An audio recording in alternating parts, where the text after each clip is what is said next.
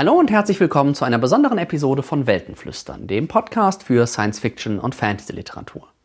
Mein Name ist zwar immer noch Nils Müller, ich habe euch diesmal aber aus guten Gründen keine drei Bücher mitgebracht. Und diese guten Gründe sind genau gesagt zwei in der Zahl. Das erste ist, dass diese Episode die zehnte Episode von Weltenflüstern ist und damit sowas ähnliches wie eine Jubiläumsepisode. Ich habe jetzt zweistellige ähm, Episodennummern, die ich vor meine Folgen schreiben kann. Das ist natürlich ganz super.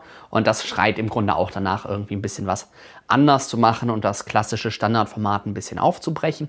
Und der zweite Grund ist, äh, was ich in Episode 9 schon mal angedeutet hatte, das Literaturcamp in Heidelberg, äh, zu dem ich aus gesundheitlichen Gründen leider nicht selbst hinreisen konnte, wo ich mir aber doch überlegt habe, nutze ich diesen Podcast mal, um so etwas zu machen wie eine Session to go. Ähm, ich weiß nicht, wer von euch Barcamps kennt. Bei Barcamps geht es ja darum, dass Leute zusammenkommen zu einem gewissen Oberthema und dann vor Ort eigentlich erst planen, was für Workshops, was für Vorträge es überhaupt geben wird. Und diese Episode von Weltenflüstern ist meine Session to Go, mein Beitrag zum Literaturcamp in Heidelberg 2016. Und ich möchte diese Session nutzen und diese Podcast-Episode nutzen, ähm, um euch ein bisschen die Faszination des Genres Science Fiction näher zu bringen. Das ist also jetzt so eine, ja, eine, eine Episode im Grunde für Einsteiger, die ihr auch irgendwie Freunden mal schicken könnt, die irgendwie mit Science Fiction noch nichts anzufangen wissen, ähm, die ihr so ein bisschen anfixen wollt oder vielleicht lasst ihr euch selbst von mir jetzt ein bisschen anfixen. Ich werde äh, in der kommenden guten halben Stunde, vielleicht dreiviertel Stunde, ähm, meine Faszination mit euch teilen. Ich werde versuchen, euch Lust zu machen auf das Genre, ein bisschen zu zeigen, was ist das eigentlich für ein Genre, wodurch zeichnet sich das aus, was gibt es so für, für Subgenres, was werden da so für Themen behandelt und besprochen. Und ich werde euch natürlich am Ende auch einige Buch- äh, und Filmtipps für Genre-Einsteiger geben. Den Anfang macht gleich ähm, kurze Vorstellung, was ist eigentlich Science Fiction. Dann werde ich euch erzählen, was die Faszination des Genres für mich ausmacht. Ich werde euch ein bisschen so einen Überblick über das Genre geben, in Subgenres und ähm, was es da alles so gibt in dem Bereich. Ich werde mich ein bisschen auslassen über den Zustand der Science Fiction in Deutschland, der leider nicht so erfreulich ist, wie man sich das wünschen würde. Und dann gibt es zum Abschluss, äh, wie versprochen, Buchtipps und Filmtipps für Einsteiger.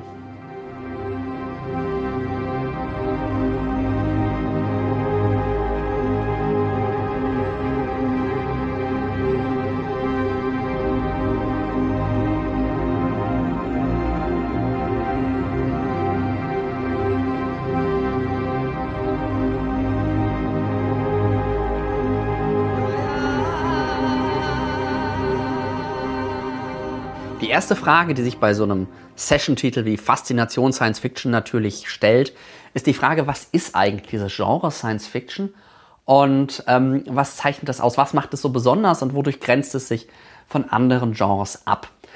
Geht mir dabei nicht jetzt um eine wissenschaftliche Definition, irgendwie einen Kriterienkatalog aufzustellen, nachdem man dann am Ende sagen kann, das ist Science Fiction, das ist keine Science Fiction. Es geht mir auch nicht darum zu sagen, irgendwie bestimmte Sachen auszugrenzen oder ähm, einzugrenzen. Es geht mir darum, für mich so ein bisschen ähm, oder klar zu machen, was für mich so die Besonderheiten sind, ähm, wo sich dann Schluss, Anschluss dann auch daran anschließt, die Überlegung, warum finde ich das eigentlich so spannend? Es gibt bei Genredefinition immer Grenz- und Streitfälle. Es ist im einzelnen Buch auch oft schwer, das eindeutig zuzuordnen. Oft gibt es Elemente von mehreren Genres, die damit reinspielen. Ähm, ich werde jetzt einfach mal so ein bisschen hemdsärmlich und aus meiner Leseerfahrung und meiner Lesepräferenz ähm, mich da so ein bisschen annähern. Für mich ist Science Fiction erstmal grundsätzlich ein Untergenre der fantastischen Literatur oder im äh, englischen sprachigen Raum der Speculative Fiction. Ähm, zwei anderen großen Untergenres in dem Bereich sind Fantasy und Horror. Und es gibt dann auch, wenn man will, kann man auch so Urban Fantasy schon fast als ein eigenes Untergenre sehen. Aber es gibt eben für mich dieses große Dach der Fantastik und dann vereinfacht Science Fiction, Fantasy und Horror. Ähm, eigentlich alles, alle fantastischen Genres ähm, haben gemeinsam, dass sie in alternativen Welten spielen, die sich grundsätzlich von der unseren unterscheiden. Also, dass sie davon ausgehen, dass es irgendwie, dass sie die Handlung in einen, in einen Kontext setzen, in einen Zusammenhang setzen, der nicht den Anspruch hat, in irgendeiner Form real zu sein.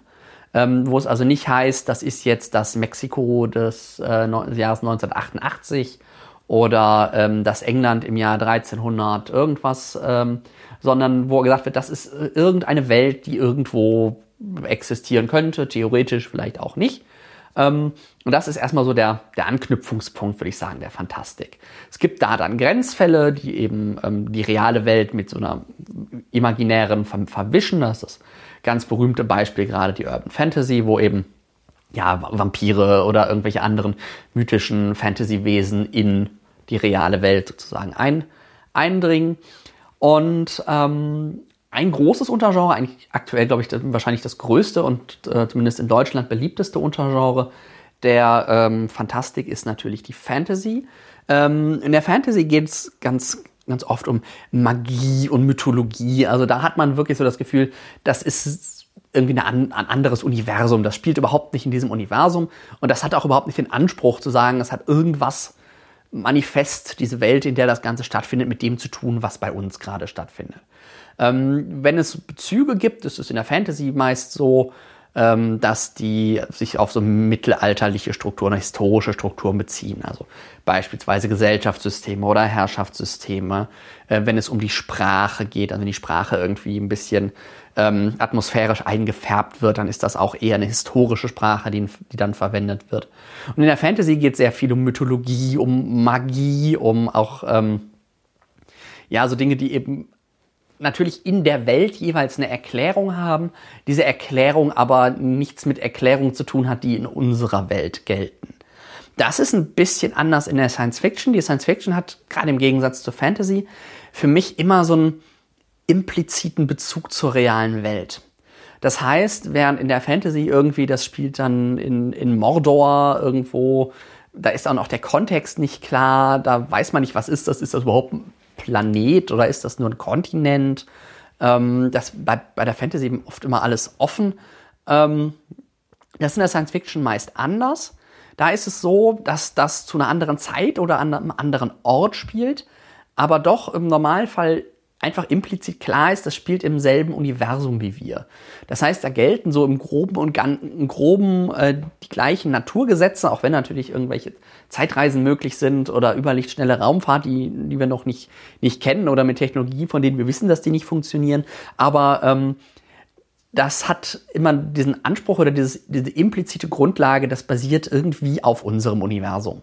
Das kann dann irgendwie Jahrhunderttausende in der Zukunft spielen, manchmal auch in der Vergangenheit, wenn es dann immer ganz woanders ist. Ähm, oder halt jetzt gerade jetzt zeitlich eigentlich egal, aber halt irgendwo auf einem anderen Planeten, in einer anderen Galaxis, irgendwas, hat man immer so das Gefühl, okay, das, ähm, das ist irgendwie dasselbe Universum. Es geht im Normalfall, gibt natürlich da Ausnahmen, eigentlich auch immer um eine technologisch fortgeschrittene Menschheit oder andere Völker. Also man hat das in der Science Fiction ganz, ganz oft, dass eben ähm, die Menschheit in 100 Jahren, in 1000 Jahren, in, keine Ahnung, 20, 30, 40.000 Jahren. Oder dass es eben um andere Völker geht, die, ähm, die irgendwie technologisch fortgeschritten sind. Also es gibt natürlich Science Fiction, wo technologischer Fortschritt äh, nicht, nicht relevant ist oder nicht vorhanden ist. Aber im Normalfall ist das tatsächlich ein Punkt. Es gibt auch in der Science Fiction so eine Art Magie, die werden, werden gerne Novum genannt. Ähm, das sind so die Besonderheiten. Was ist, was ist anders gegenüber der Welt, die wir kennen? Ähm, beispielsweise, es gibt irgendwie, ähm, es ist möglich, von einem Stern zum anderen zu reisen in, in der Lebenszeit von Menschen oder wir haben, sind irgendwie in der Lage, Gedanken zu, zu lesen, maschinell. All solche Sachen, diese, diese, diese magischen Aspekte, die die Science-Fiction-Welt von unserer Welt unterscheiden, werden wissenschaftlich erklärt. Also die haben immer den, den, den impliziten Anspruch, dass das irgendwie mit, mit unserer Welt was zu tun hat, dass das mög theoretisch möglich sein könnte, sozusagen.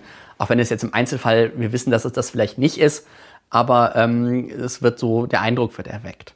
Und wenn es so Sachen gibt wie so Gesellschaftssysteme und Bezüge, dann sind die tendenziell nicht historisch, sondern eher auf die moderne Welt. Also es gibt dann Republiken, Föderationen ähm, und so weiter und so fort, die dann doch eher auf das beziehen, was wir heute ähm, oder im, im 20. Jahrhundert zumindest ähm, erlebt haben. Schönes Beispiel, wo man die Abgrenzung Fantasy und Science Fiction ähm, sehr schön sieht, ist auch ein klassisches Beispiel, ist nämlich die Star Wars-Reihe, ähm, wo ja doch viele sagen, das ist eigentlich gar keine Science Fiction, sondern Fantasy. Also da fliegen zwar Raumschiffe durch die Gegend und ähm, es spielt irgendwie in Sternenreichen, es gibt Roboter, aber so die ganz typischen Elemente, die die Handlung machen, ähm, also die, die Macht der Jedis ist ein ganz klares Fantasy-Element. Diese ganzen gesellschaftsstrukturellen Bezüge, die da sind, sind doch tendenziell eher historisch und mythologisch als jetzt modern und technisch aufgeklärt. Ähm, das, da sieht man, warum Star Wars so ein schönes Beispiel ist für ein, ja, für so ein Twitter im Grunde aus beiden Genres. Also es hat natürlich einen sehr eindeutigen Science-Fiction-Setting, aber die Welt ist doch sehr stark äh, Fantasy angehaucht und magisch und mythisch aufgeladen. Ähm, das finde ich an der Stelle ganz spannend. Da sieht man auch so ein bisschen die Unterschiede. Und es ist auch so, dass ich auch Fantasy extrem gerne lese. Es soll jetzt hier halt nur um die Science Fiction gehen. Und was die für mich eben auszeichnet, ist, dass im Gegensatz zur Fantasy immer in der Welt, in der das stattfindet, noch so der implizite Anspruch da ist, das hat was mit der realen Welt zu tun. Und wenn ein Roman im Grunde in diesem Setting oder eine Kurzgeschichte in so, einem, so einer Art Setting spielt, wo es irgendwie um technologischen Fortschritt und technologische Entwicklung geht, wo es irgendwie um, ja, dann ist das für mich Science Fiction.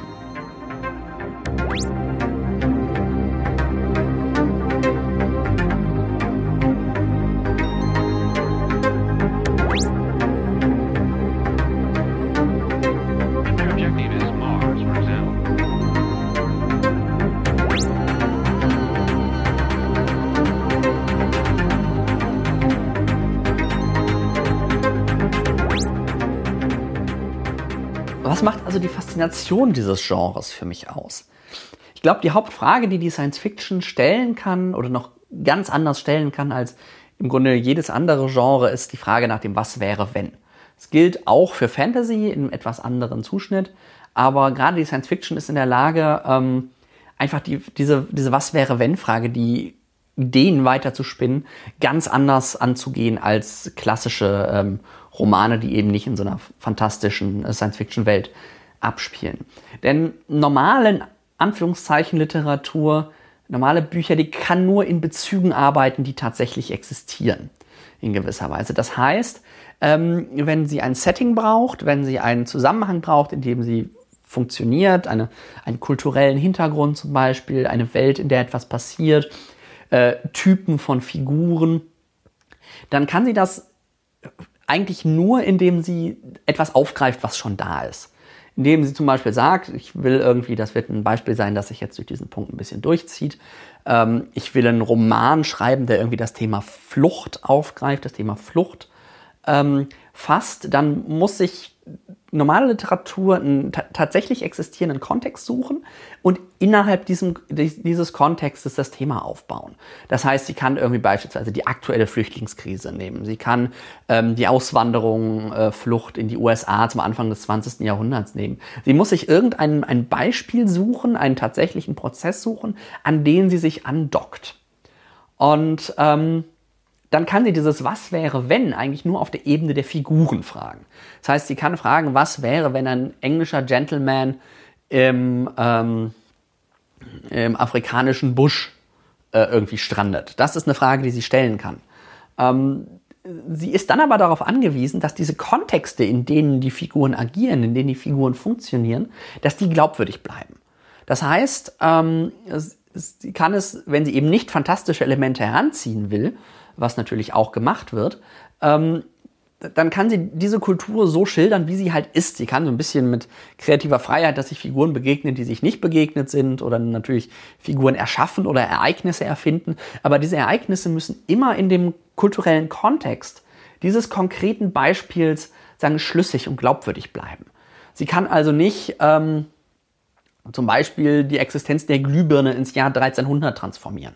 Das wäre ein irgendwie geartetes, fantastisches Element und äh, wird das, würde da sehr, sehr stark brechen. Das kann sie natürlich tun, äh, die Literatur ist frei, aber dadurch driftet sie dann eben tatsächlich genretechnisch auch schon in Richtung Fantastisch, Fantastik, weil eben so ein gewisses anachronistisches Zeitreiseelement dann da reinspielt. Und das ist eben das, was ähm, normale Literatur machen muss. Sie muss sich an diese realen Zusammenhänge sehr, an ihnen sehr stark orientieren. Und sie muss sie aufgreifen und sie muss sie verarbeiten in irgendeiner Weise. Und gerade wenn es darum geht, Kulturen oder Zusammenhänge zu schildern, die dem Autor fremd sind, muss er die natürlich sehr, sehr gut recherchieren und kennt dann aber natürlich auch nur seine Interpretation und seinen Blick auf diese Welt. Das ist auch noch, äh, auch noch so ein, äh, so ein Punkt. Da ist es, ähm, die gibt es irgendwo da draußen. Das, was der Autor da schildert, das gibt es irgendwo da draußen. Und das gibt dem, was dann existiert, natürlich eine gewisse Macht.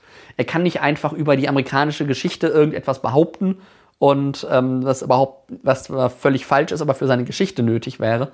Und ähm, das engt dann doch die Autoren natürlich deutlich ein. Was die Fantastik kann, und gerade die Science Fiction kann, die kann diese, diese Beschränkungen komplett aufheben. Die kann eigene Welten schaffen und die Welten eben so konstruieren, dass, dass genau das einfach behandelt wird und genau das passiert, was irgendwie die Geschichte vorantreibt und was da auch dann eine gute Geschichte produziert. Sie kann sowas schaffen wie so eine Distanz zur Realität im Grunde, weil sie eben sagen kann, ja, okay, es gab natürlich irgendwie, es gibt natürlich keine Vampire, aber ich schreibe jetzt trotzdem, dass es Vampire gibt. Und das glaubt man der Fantastik. Das würde man dem literarischen Roman wahrscheinlich eher nicht sofort abnehmen. Und so, der müsste dann sehr ausführlich, warum gibt es die, wie haben die sich, äh, müsste eine Mythologie schaffen, eine Glaubwürdigkeit bauen. Das brauchst du in einer Fantasy-Welt erstmal nicht. Da kannst du sagen, ja, das ist halt in der Welt so. Ähm, diese variable Distanz zur Realität, die ist eben auch wirklich, äh, wie der Name schon sagt, variabel. Ähm, beispielsweise ein Alternate History Roman, der geht davon aus, dass sich einfach ein historisches Ereignis irgendwie anders entwickelt hat. Ganz klassisches Thema ist da, was wäre, wenn das Deutsche Reich den Zweiten Weltkrieg gewonnen hätte.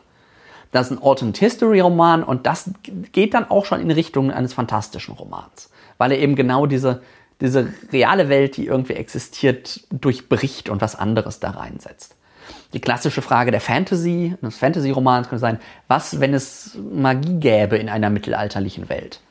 So, und dann könnte man da mitarbeiten. Man könnte das natürlich irgendwie in ein reales Setting setzen, irgendwie das England des äh, 13. Jahrhunderts oder so, müsste dann einmal gucken, ja, wie ist das historisch äh, gekommen, dann was hätte sich wahrscheinlich vorher schon anders entwickelt und so weiter und so fort. Und diese Begrenzung, diesen Anspruch hat die Fantasy natürlich nicht. Die Science Fiction kann dann auch so Fragen stellen wie, wie leben Silikonwesen in drei Milliarden Jahren am anderen Ende des Universums? Das ist so eine Frage, die kann ein Science-Fiction-Roman stellen. Ob das dann ein guter Roman wird, äh, ist immer noch offen. Aber der kann halt eine komplett andere Welt bauen oder eine andere Gesellschaftsstruktur. Irgendwie eine, eine, eine hochmoderne, autokratisch-matriarchalische Gesellschaft kann der entwerfen und skizzieren und eine Geschichte darin erzählen.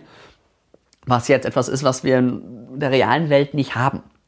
Und ähm, da ist dann die Science Fiction natürlich wesentlich, wesentlich freier in dem, was sie an Geschichten erzählen kann, weil sie eben die Voraussetzungen und die Strukturen, in denen diese Geschichte gelten muss, funktionieren muss, ähm, viel freier schaffen kann.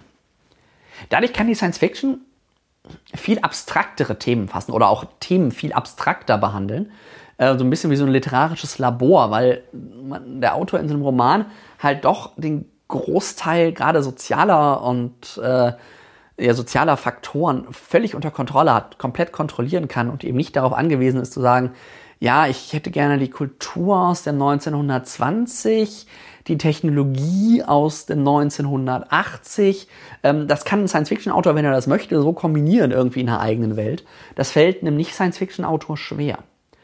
Und dazu kommt dann auch, dass äh, durch diese Distanz, die Science-Fiction zur realen Welt ähm, schaffen kann, sie auch so ein bisschen Distanz zu konkreten historischen Ereignissen schaffen kann. Also wenn ich jetzt ähm, das Thema Flucht zum Beispiel ähm, behandeln will, komme ich jetzt drauf, weil ich irgendwie vor ein paar Wochen von Jenny Erpenbeck äh, den Roman, ich weiß gerade nicht, wie er heißt, äh, Gehen, Gehen, Gegangen, glaube ich, oder sowas, ähm, gelesen habe, wo es eben ums Thema Flucht geht, so ein literarischer Roman. Und mir da aufgefallen ist, wie flach dieses Thema ein, eigentlich bleibt, weil es ähm, eben am konkreten Fall arbeiten muss, ähm, äh, sondern ähm, damit aber auch alle Assoziationen sofort zu dem Fall weckt. Also alle Emotionalitäten zu dem Fall weckt und alle historischen Sachen sofort aufgreifen muss. Wenn ich jetzt ähm, über die, wenn ich jetzt Flucht am aktuellen Thema behandle, dann kann ich gar nicht verhindern, dass das beim Leser bestimmte Assoziationen weckt, dass der anfängt, über den Nahostkonflikt nachzudenken, über das,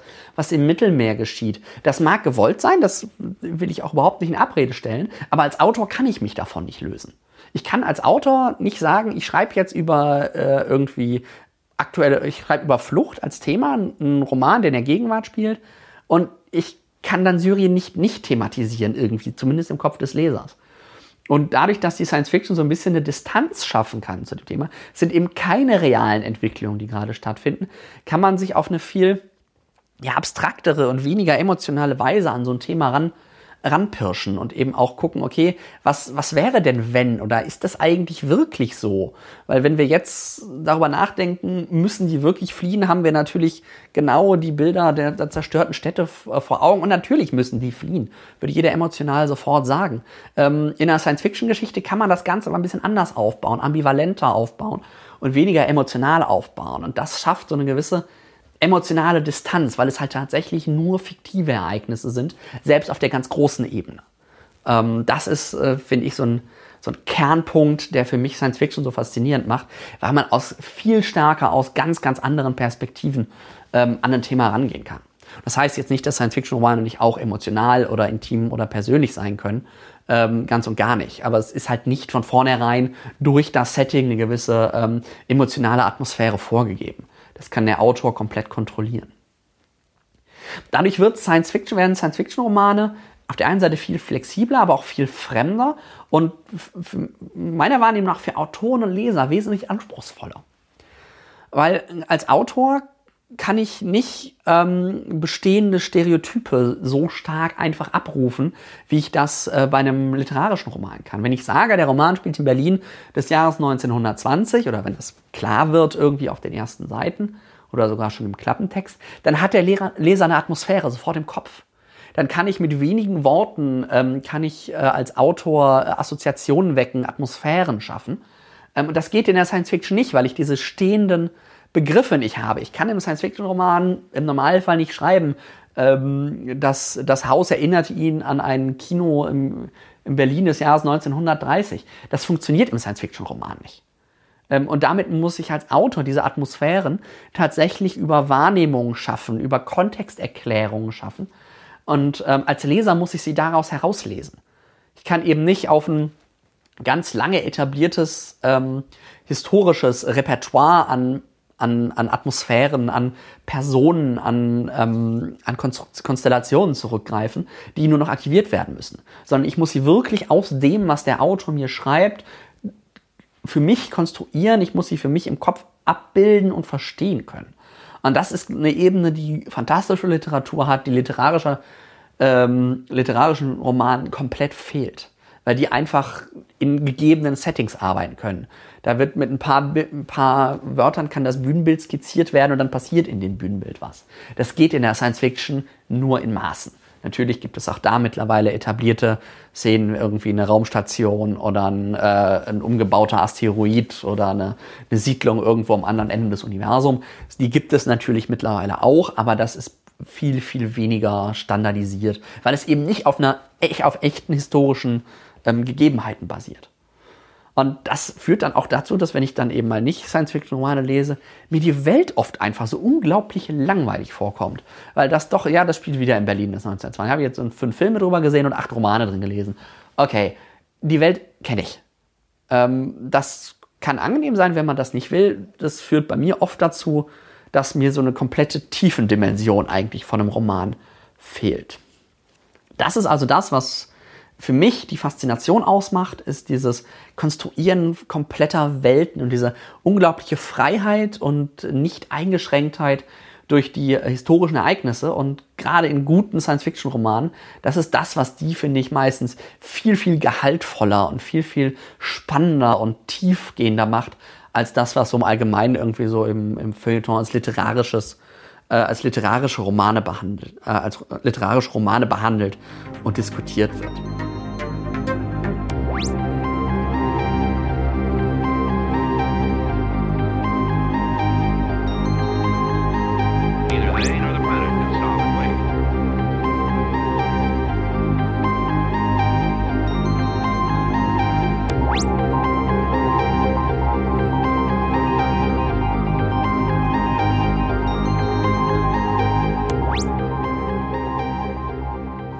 Jetzt habe ich euch gerade große Flexibilität und breites Spektrum äh, in der Science Fiction versprochen und kann jetzt natürlich auch nicht umhin, euch einfach mal einen kleinen Eindruck zu geben, was es alles so an Subgenres in der Science Fiction gibt, die eben auch unglaublich viele Lesevorlieben und Interessen ähm, so weiter abdecken können. Das geht von dem, was man auch so klassischerweise irgendwie als Science Fiction ähm, erwarten würde, ähm, bis hin zu sagen, ah, okay, das gibt's auch, das ist dann eher so, eher so nischig.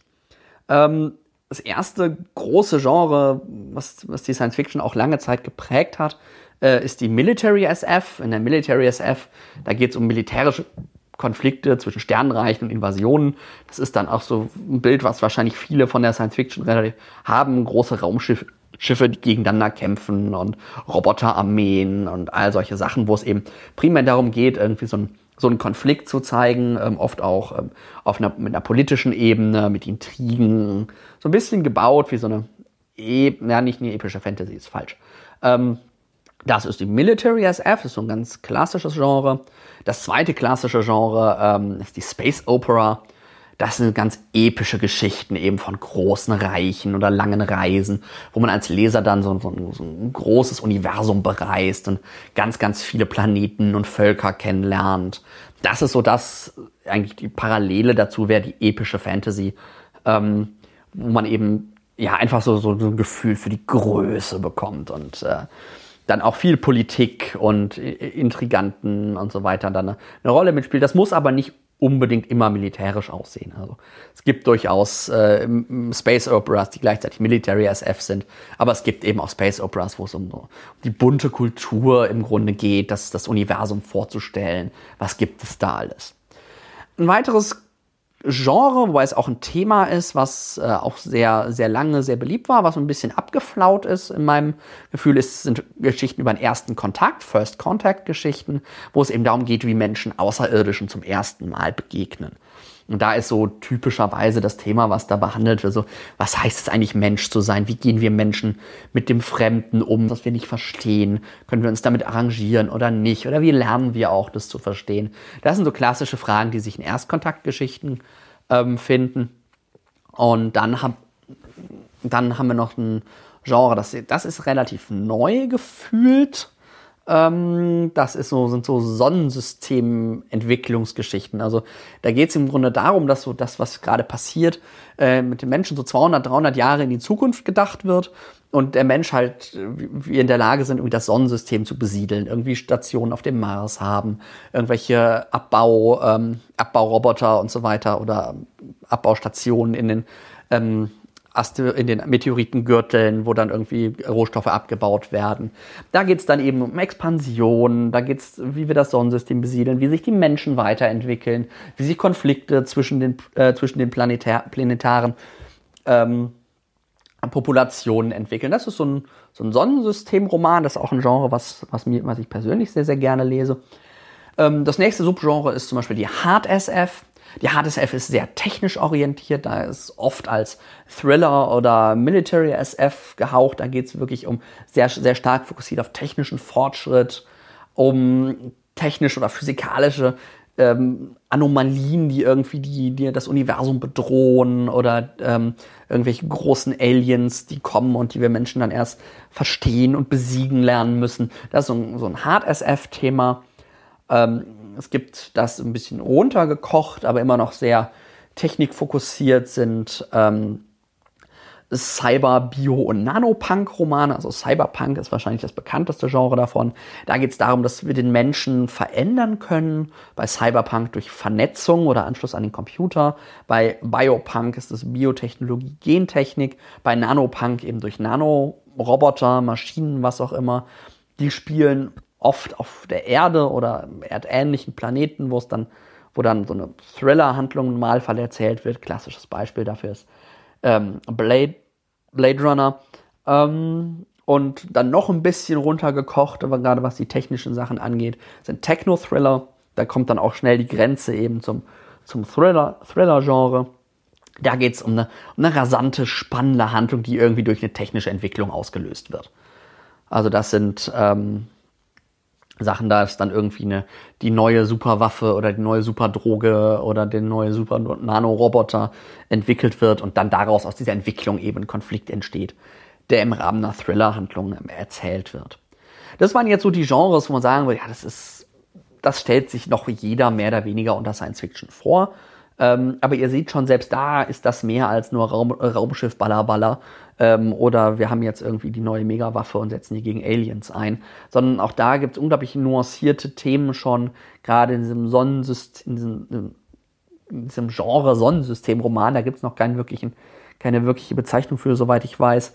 Ähm, sehr feinfühlig eben politische Dynamiken, menschliche Entwicklung, Umgang mit Technologie. Und das ist äh, das finde ich sehr, sehr spannend. Das wird in diesen Genres sehr stark aufgegriffen. Jetzt viel, viel weicher nochmal ähm, ist das, was man so grob zusammenfassen könnte unter dem Genre Social Fiction. Da geht es im Grunde jetzt nicht um Technologie in dem Sinne, sondern eher darum, soziale Strukturen und Entwicklungen fremder Völker oder irgendwie technologisch fortgeschrittene Zukunft zu schildern. Also da wird dann irgendwie das Beispiel, was ich gerade nannte, wie sehr eine, eine technologisch fortgeschrittene, ähm, autoritär matriarchalische Gesellschaft aus? Oder ähm, gleich bei den Buchtipps sind noch dabei, was wäre eigentlich, wenn tatsächlich, was würde passieren, wenn wir Menschen einfrieren könnten? Das sind, diese Romane fokussieren sich dann weniger auf einen Action-Part oder eine, eine spannende eine spannende, klassisch spannende, fesselnde Handlung, sondern eher auf eine Auseinandersetzung mit, mit Figuren, mit gesellschaftlichen Strukturen, mit philosophischen Gedanken durchaus auch oft. Und das ist so für mich eigentlich das Genre, der Teil des Genres, den ich mit Abstand am allerliebsten lese. Ein klassisches Beispiel solcher Social Fiction sind Dystopien, ähm, die es ja viel seltener gibt als Utopien. Dystopien sind Schilderungen so einer düsteren und beängstigenden Zukunft. Also ähm, die klassischen Romane natürlich aus dem Genre 1984 und äh, Brave New World, das schöne neue Welt, wo es eben darum geht, ja, was, wohin ist die Menschheit gekommen, was ist mit den Menschen passiert. Ähm, das ist ein Genre, das findet sich aktuell in allererster Linie im Young Adult Bereich, also als Jugendroman wieder, wo es dann halt im Normalfall darum geht, dass irgendwie Jugendliche in so einer dystopischen Welt aufwachsen und dann natürlich nicht die ihnen zugehörigen Rollen einnehmen und dann irgendwie so alles durcheinander geht. Das ist so eine Dystopie, das ist so das bekannteste Beispiel im Grunde an, an Social Fiction Romanen. Dann gibt es noch ein anderes Genre, das so in den 80ern mal sehr, sehr groß war, dann ein bisschen abgeflaut ist und so langsam mit einzelnen richtig, richtig guten Romanen wiederkommen. Das ist so, so ökologische Science Fiction, die sich eben mit ja, Leben in zerstörten Ökosystemen auseinandersetzt. Was machen wir Menschen eigentlich, wenn der Meeresspiegel wirklich um drei Meter angestiegen ist und die Temperatur um drei, äh, um drei, fünf oder was auch immer Grad? Ähm, oder eben auch tatsächlich diesen Zerfall dann schildern. Das ist ein sehr politisches äh, Genre in dem Bereich, aber auch immer wieder richtig mit richtig guten Beispielen ähm, an Romanen, die man da gut lesen kann. Das waren jetzt so mal so zehn überfliegende Untergenres von der Science Fiction. Es gibt noch so ein paar Grenzfälle, ähm, wo das Science Fiction sich so ein bisschen entweder in Richtung Fantasy oder auch einfach in Richtung klassischer Romane, literarischer Romane auflöst. Das eine ist äh, der Steampunk. Äh, Steampunk äh, ist deswegen so ein bisschen in Richtung Fantasy oft, weil wir da historisch äh, ein bisschen zurückgehen. Der hat meist so eine viktorianische Industrialisierungsatmosphäre, ähm, wo es aber moderne Technologie gibt, die im Normalfall auf Dampf basiert, deswegen Steampunk. Also das ist immer, wenn ihr irgendwie so bronzefarbene Cover seht mit Zahnrädern und Männern mit Zylinder oder Fliegerbrillen, dann habt ihr einen Steampunk-Roman ähm, da geht es oft eben um den Umgang mit Technologie, mit, mit, fort, mit fortschreitender Entwicklung, mit Industrialisierung. Ähm, das ist so, so ein Grenzfall, weil der eben mit, mit, einer modernen Technologie und oft auch sogar mit einer fortschrittlichen Technologie arbeitet, aber doch die Bezüge eher historische sind. Dann haben wir natürlich äh, apokalyptische, postapokalyptische Romane, die einfach schildern, wie die Menschen nach dem Zusammenbruch der Zivilisation leben bzw. überleben ähm, entweder unmittelbar danach, wie sich so langsam wieder was wie eine Struktur rausbildet, oder auch irgendwie ein paar Jahrzehnte, äh, Jahrhunderte später und dann quasi zeigt, okay, was ist dann eigentlich danach so passiert. Das ist ein postapokalyptischer Roman, ist auch ein schönes äh, Genre mit vielen guten Beispielen. Das bekannteste gerade ist wahrscheinlich äh, The Walking Dead ähm, als Comic und als Fernsehserie. Und dann haben wir auch noch Zeitreiseromane, die einfach wegen dieser ja, weil Zeitreise dann doch irgendwie sehr ein fantastisches Element ist und meistens technologisch erklärt wird, ähm, ein bisschen in die Science Fiction reinfallen. Ähm, da hat man dann aber ganz oft eben, ja, vor allen Dingen historische Bezüge, weil ja meistens Menschen aus der Gegenwart in die Vergangenheit reisen oder aus der Vergangenheit in die Gegenwart. Und da dann eben, ja, so Anachronismen erleben. Ja, das war jetzt so ein ganz großer, breiter Überblick über das Genre. Vielleicht habt ihr ja ein, zwei ähm, Stichwörter mitgenommen von Sachen, die euch, äh, die, wo ihr sagt, ah, das, das finde ich spannend, das finde ich interessant. Dann hört jetzt mal weiter zu, denn ich werde mich jetzt erst noch kurz über den Stand der Science Fiction in Deutschland auslassen. Und dann gibt es ganz viele Buchtipps ähm, für euch, wenn ihr euch mal mit dem Genre beschäftigen wollt.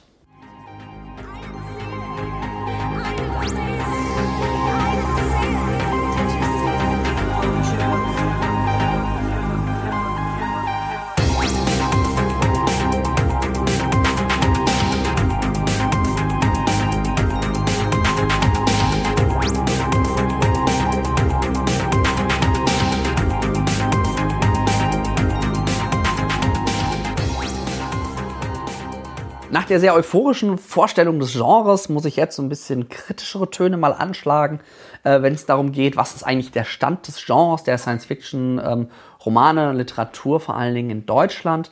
Denn da ist so seit irgendwie den Mitte, Ende der 90er Jahre doch eine Entwicklung in Gang gekommen, die mir überhaupt nicht gefallen hat, ähm, dass die Science Fiction in Deutschland so aus der öffentlichen Wahrnehmung ähm, im Großen und Ganzen verschwunden ist ähm, das hat sich abgezeichnet, als dieser große Urban Fantasy Boom kam und dann die, ähm, die Regalmeter immer weiter von der Science Fiction, äh, die Regalmeter der Science Fiction immer weiter von der Urban Fantasy sozusagen aufgefressen worden sind.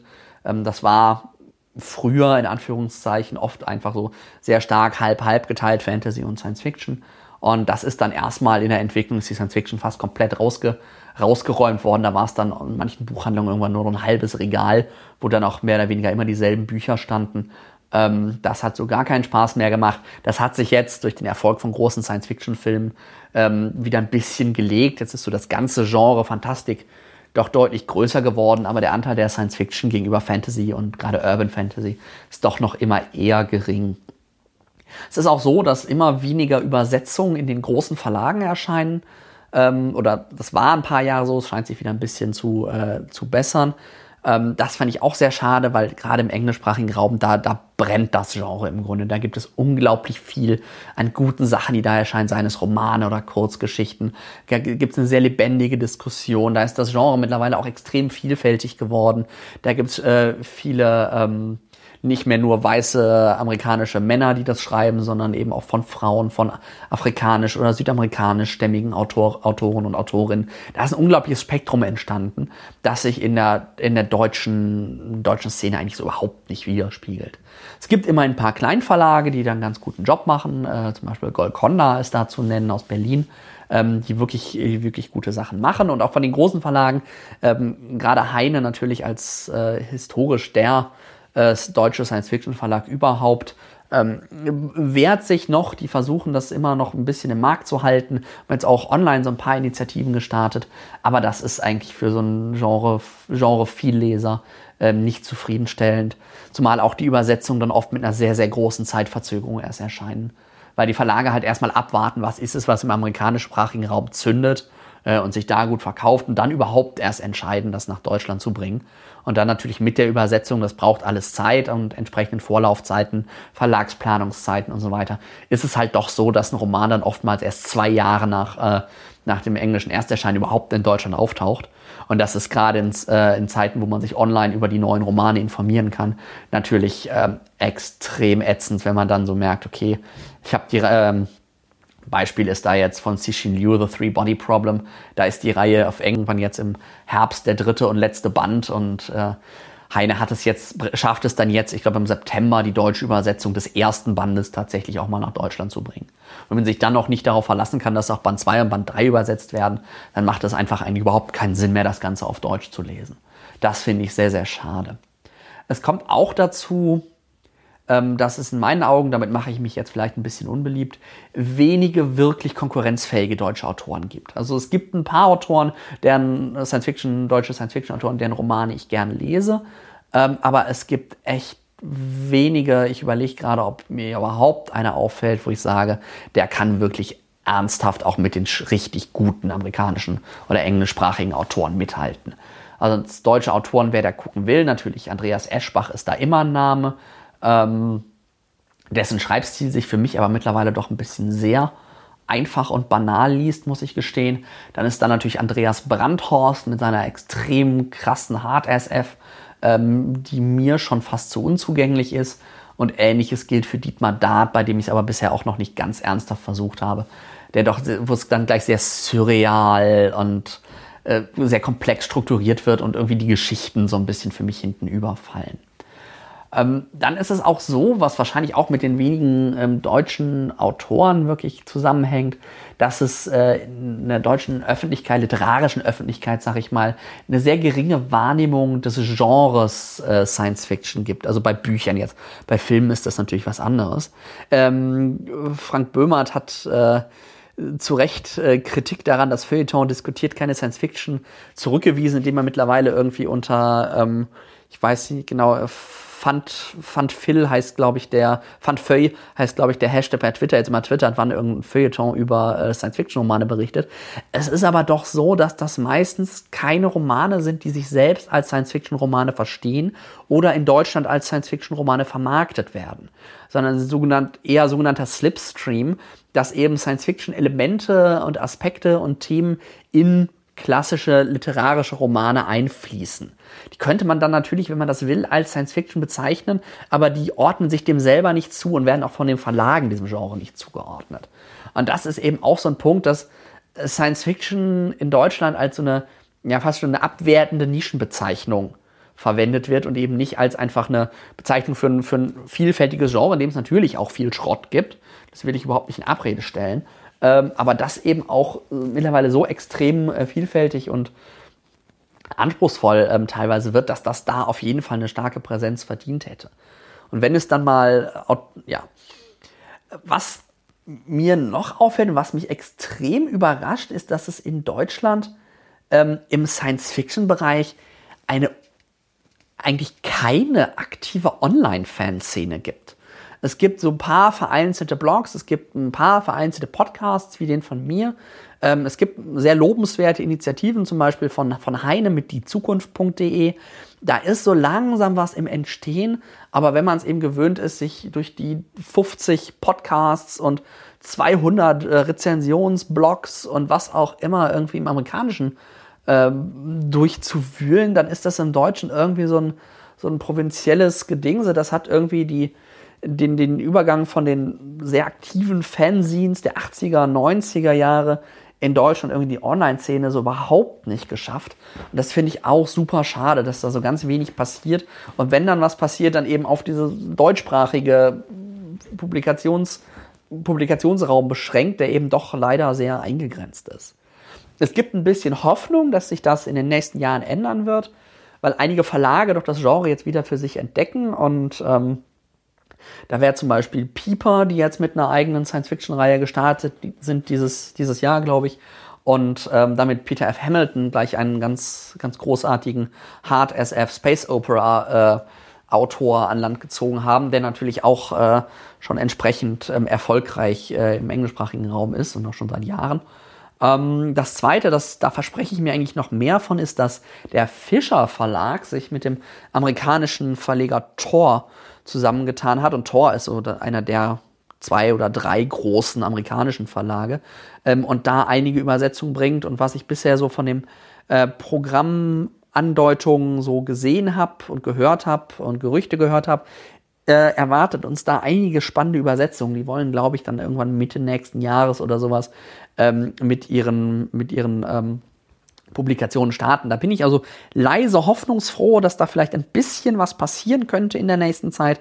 Aber grundsätzlich als Science-Fiction-Fan tut man sich einen Gefallen, wenn man dann doch irgendwann in den vielleicht sauren Apfel beißt und die Anstrengung auf sich nimmt, Romane und Kurzgeschichten auf Englisch zu lesen, weil da einfach das Spektrum so viel breiter und äh, meiner Wahrnehmung nach auch die Qualität einfach so viel höher ist.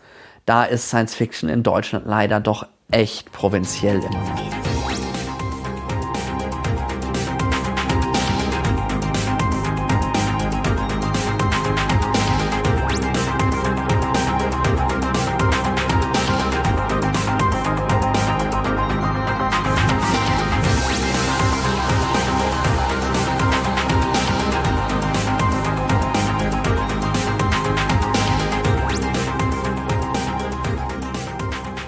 Vielen Theorie jetzt bisher kommen jetzt zum Abschluss natürlich auch noch Buchtipps. Das sind Bücher, die ich selbst gelesen habe, selber für sehr, sehr gut befunden habe und wo ich den Eindruck habe, die könnten was für Einsteiger sein, weil sie auf der einen Seite ähm, viele typische Elemente einfach aufgreifen, gleichzeitig aber ähm, doch auch so zugänglich sind, dass man nicht irgendwie schon genre-interne Referenzen kennen muss oder so, sondern dass man relativ schnell da einsteigen kann ohne großes Vorwissen. Der erste, ich habe jetzt fünf deutschsprachige und drei englischsprachige Buchtipps für euch und dann zum Schluss auch noch ganz, ganz kurz und knapp vier Filmtipps, die auch noch mal so ein bisschen äh, euch in das Genre einführen könnten. Das erste Buch ist ähm, Leviathan erwacht von James S. A. Corey. Ähm, das ist ähm, der erste Band einer Reihe, aber den kann man auch erstmal so ähm, alleine stehend lesen. Und James S. A. Corey ist ein Pseudonym von Daniel Abraham und Ty Frank. Und gerade Fantasy-Leser haben vielleicht schon mal von Daniel Abraham gehört. Das äh, Leviathan erwacht ist so ein Sonnensystem Space Opera Roman, die ich vorhin bei der Genrevorstellung erwähnt habe. Ähm, es setzt irgendwie ein paar hundert Jahre in die Zukunft und die Erde hat, Menschen haben sich im Sonnensystem mittlerweile ausgeweitet. Es gibt eine Kolonie auf dem Mars und es gibt so eine ja, Bergarbeiterkultur, so eine mobile Nomaden-Bergarbeiterkultur eben im Asteroidengürtel, wo eben Rohstoffe abgebaut werden. Und der ganze Roman zieht halt sehr stark auf so die Dynamik zwischen Erde, Mars und den, den Beltern, also denen, die in dem Gürtel, Asteroidengürtel leben.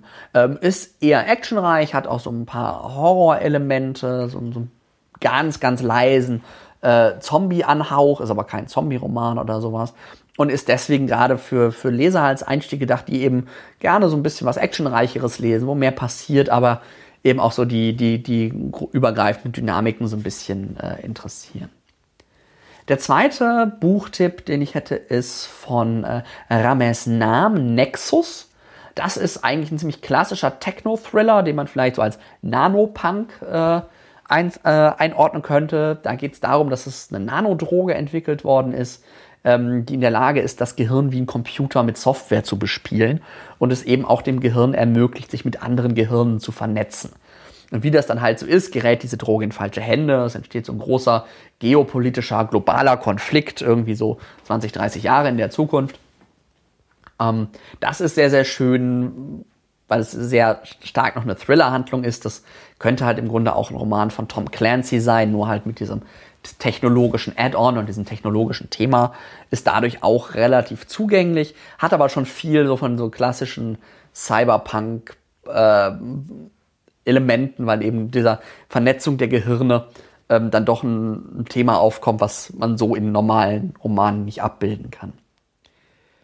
Begeben wir uns mal wieder ins All, aber bleiben wir noch im Sonnensystem. Ähm, die dritte Empfehlung ist äh, Der Marsianer von Andy Weir. Das hat ja doch im letzten Jahr äh, für einiges an Aufreden, Aufsehen gesorgt, gerade auch in Deutschland. Falls sich wer erinnert, das war dieses orange-gelbe Cover, was sie dann durch äh, das Filmcover leider ersetzt haben, das porthässliche. Ähm, der Marsianer, ja, man müsste es wahrscheinlich als Hard SF einordnen, weil es eher technisch und wissenschaftlich orientiert ist. Ähm, erzählt aber im Grunde die Geschichte eines Astronauten, der auf dem Mars strandet. Und ähm, ja, dann kann man die Handlung im Prinzip am besten mit einem Zitat, aus jeden Fall aus dem Film, vielleicht auch aus dem Buch, ähm, zusammenfassen, der dann irgendwie da überleben muss. Und da sagt er halt, wie kann ich jetzt hier überleben? I gotta science the shit out of it. Das heißt, ich muss jetzt hier einfach Wissenschaft nutzen, Wissenschaft nutzen, Wissenschaft nutzen, um zu überleben. Und das ist halt nicht so eine dramatisch rührselige Robinson Crusoe Story, sondern sehr zynisch, selbstironisch, unglaublich lustig ähm, erzählte Geschichte und ein super weicher Einstieg eigentlich in das Genre, wo man aber auch schon merkt, was da alles so an, an Punkten auftaucht, ähm, die die Science Fiction stark ausmacht. Die vierte Buchempfehlung ist ein bisschen älter als, äh, als die bisherigen drei. Das ist äh, die Messias-Maschine von Chris Beckett. Und das ist jetzt eher sowas Softeres, sowas dystopisch äh, Social Science Fiction-artiges.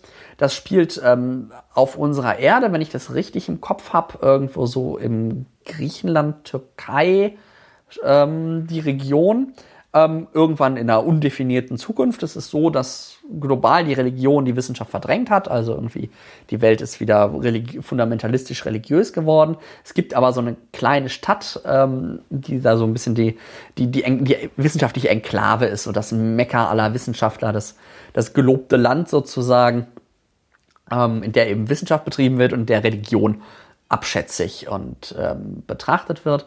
Und der Roman macht das sehr schön, der erzählt, äh, ja, der, der betrachtet einen beiderseitigen Fundamentalismus. Also Fundamentalisten, Fundamentalismus von Religion gegenüber Wissenschaft, aber auch ein gewisser Fundamentalismus von Wissenschaft gegenüber Religion. Und macht das halt anhand der Geschichte eines, äh, einer Roboterfrau und eines Menschen, die sich ineinander äh, verlieben, wie sich das gehört. Und ähm, greift da dann auch ein ganz, ganz klassisches Thema der Science Fiction auf, gerade so der 80er, 90er Jahre. Ähm, äh, Roboter die Menschen werden? Oder wann, wann sind Roboter intelligent? Wann kommen sie sowas wie Menschenrechte? Das ist sehr, sehr schön in dem Roman Die Messias-Maschine von Chris Beckett. Der letzte deutschsprachige Buchtipp äh, ist ein absoluter Klassiker. Das ist Enders Spiel von Orson Scott Card. Ähm, genretechnisch wird man das wahrscheinlich als Military SF einordnen, einfach weil es eben um einen Jungen geht, der als ja, Kindersoldat, wobei das eine andere Art von Kindersoldaten ist, ähm, in einen äh, interstellaren Krieg geschickt werden soll und sozusagen seine Ausbildung ähm, verfolgt. Die Menschen befinden sich in so einem ewigen Krieg, so einem unglaublich zeitverzögerten, wegen der langen Reisedauer Krieg gegen, gegen Aliens und nutzen dabei Kinder aus bestimmten Gründen als, Elite, als Elitesoldaten.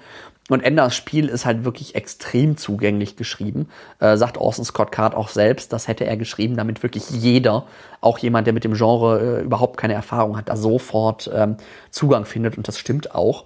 Was umso überraschender ist, dass die Nachfolgeromane, also ähm, auf, auf Englisch ähm, uh, Speaker for the Dead, Scenecide und Children of the Sun, glaube ich, ähm, dass die komplett anders sind, dass die extrem philosophisch und super tiefgehend sind. Und äh, Enders Game ist halt doch sehr, sehr leicht und locker und fluffig ähm, zu lesen.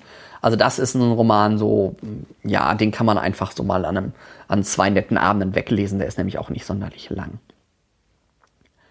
Jetzt habe ich noch drei englischsprachige Buchtipps, von denen ich zumindest nur von einem weiß, dass es auch tatsächlich auf Deutsch erscheinen wird.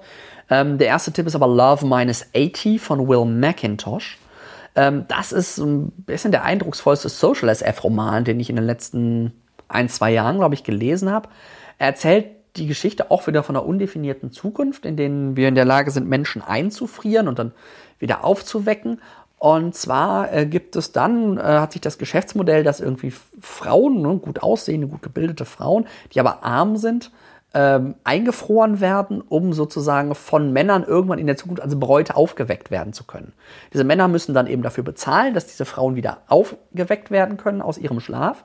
Ähm, aber sie können, so können die Frauen, die halt sterben würden, eben ohne dafür selbst bezahlen zu müssen, eingefroren werden äh, und haben dann möglicherweise eine Chance, äh, wieder, äh, wieder aufzuwachen, äh, wenn sich eben ein Mann findet, der sich für sie interessiert und für sie bezahlt.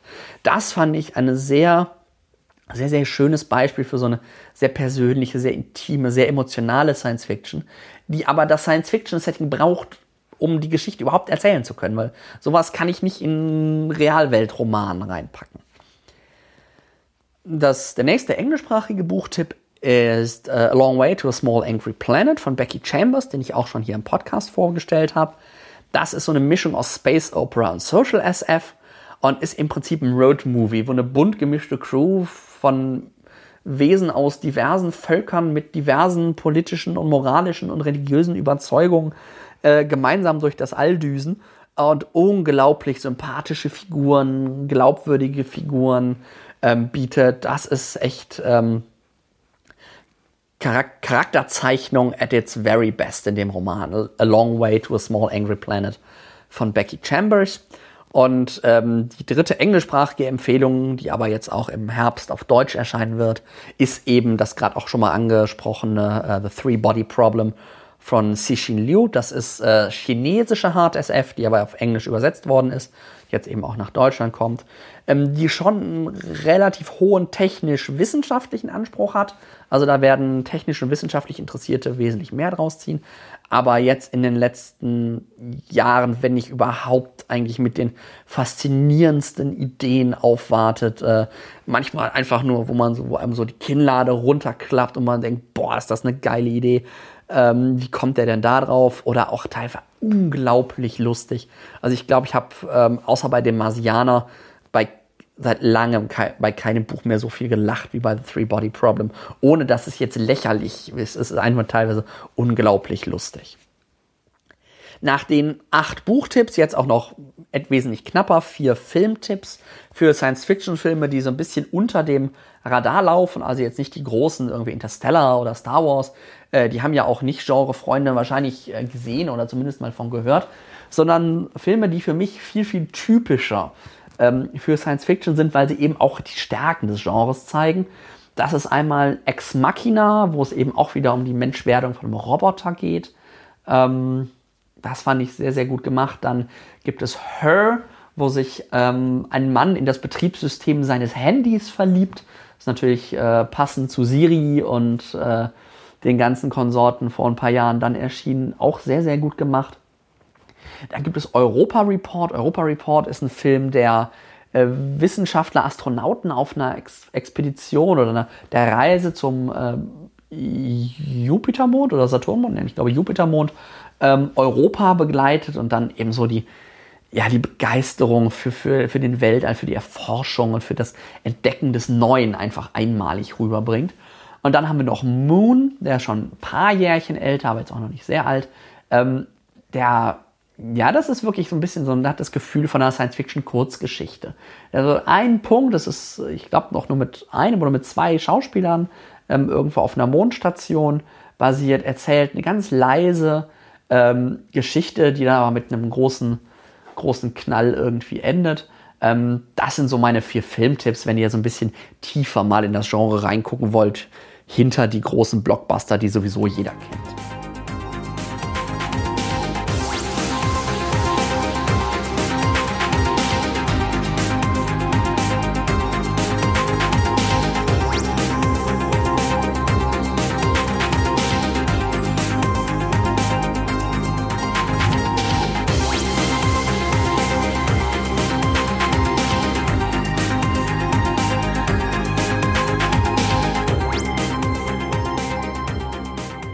So, das war's dann mit dieser Session to Go und gleichzeitig der ersten von hoffentlich vielen Jubiläumsepisoden von Weltenflüstern. Ich hoffe, ich habe euch ein bisschen Lust auf dieses spannende und in Deutschland leider doch massiv unterrepräsentierte Genre machen können und dass ihr vielleicht überlegt, na, einen meiner Buchtipps äh, mal aufzugreifen oder in die Buchhandlung eurer Wahl zu gehen und mal zu schauen, was da so im Science-Fiction-Regal steht und euch eventuell anspricht. Vielleicht habe ich euch ja auch ein bisschen Lust gemacht auf das Format Podcast. Es gibt da draußen unglaublich viele Podcasts zu super spannenden Themen. Es gibt ein paar Science-Fiction-Podcasts. Wer da noch neben Welten flüstern, das ihr natürlich gerne abonnieren dürft, ähm, hören will, da kann ich euch empfehlen Sigma to Foxtrot die beiden oder drei nehmen meistens ein Buch so richtig, richtig nach allen Regeln der Kunst auseinander und unterhalten sich irgendwie zwei Stunden über ein Buch. Das ist auf jeden Fall sehr, sehr hörenswert. Ähnliches gilt für Spoiler Alert, da ist es sogar noch extremer. Und ähm, Wenn ihr weitere Fragen habt äh, zum Genre oder zum Podcasten äh, oder was auch immer, könnt ihr mich kontaktieren auf der Podcast-Plattform eurer Wahl, äh, der Social-Media-Plattform eurer Wahl natürlich. Äh, Weltenflüstern, diesen Podcast hier gibt es bei Facebook mit einer Fanseite. Mir persönlich könnt ihr am besten folgen bei Twitter, da bin ich der Weltenkreuzer. Ähm, wenn ihr euch was Bücher angeht, mit mir vernetzen wollt, findet ihr mich bei Goodreads am, wahrscheinlich am einfachsten als Nils Müller aus Dortmund. Ähm, und äh, Rezensionen aus diesem Podcast und auch andere Audiostücke gibt es auch als ähm, YouTube-Videos von mir. Und zwar am Channel Weltenkreuzer. Shownotes zu dieser Episode und auch nochmal Links zu den ganzen Buchtipps gibt es auf der Webseite weltenflüstern.de-10. Dort findet ihr auch die Links zu iTunes und den RSS-Feed, wenn ihr diesen Podcast in euren Podcatcher übernehmen wollt und mir regelmäßig dabei zuhören wollt, wie ich euch Neuerscheinungen und andere Bücher, die ich so gelesen habe, vorstelle. Die Musik in dieser Episode stammt im Intro wie immer aus dem Stück Breaking the Siege Reprise vom Celestial Aeon Project und steht unter einer Creative Commons Attribution Non-Commercial Share Alike Lizenz. Dieselbe Lizenz gilt für die Musik in der Pause und im Outro. Das ist dieses Mal das Stück Nanofly von Strange Zero. Und wer sich mit Creative Commons auskennt, weiß, dass dann auch die ganze Podcast-Episode nur stehen kann unter einer Creative Commons Attribution Non-Commercial Share Alike Lizenz. Ich wünsche euch viel Spaß beim Entdecken dieses neuen Genres, wenn ihr Lust drauf habt. Ich freue mich von euch zu hören bei Fragen, Anregungen und so weiter und so fort und wünsche euch jetzt einfach nur viel Spaß beim Lesen und bis zum nächsten Mal.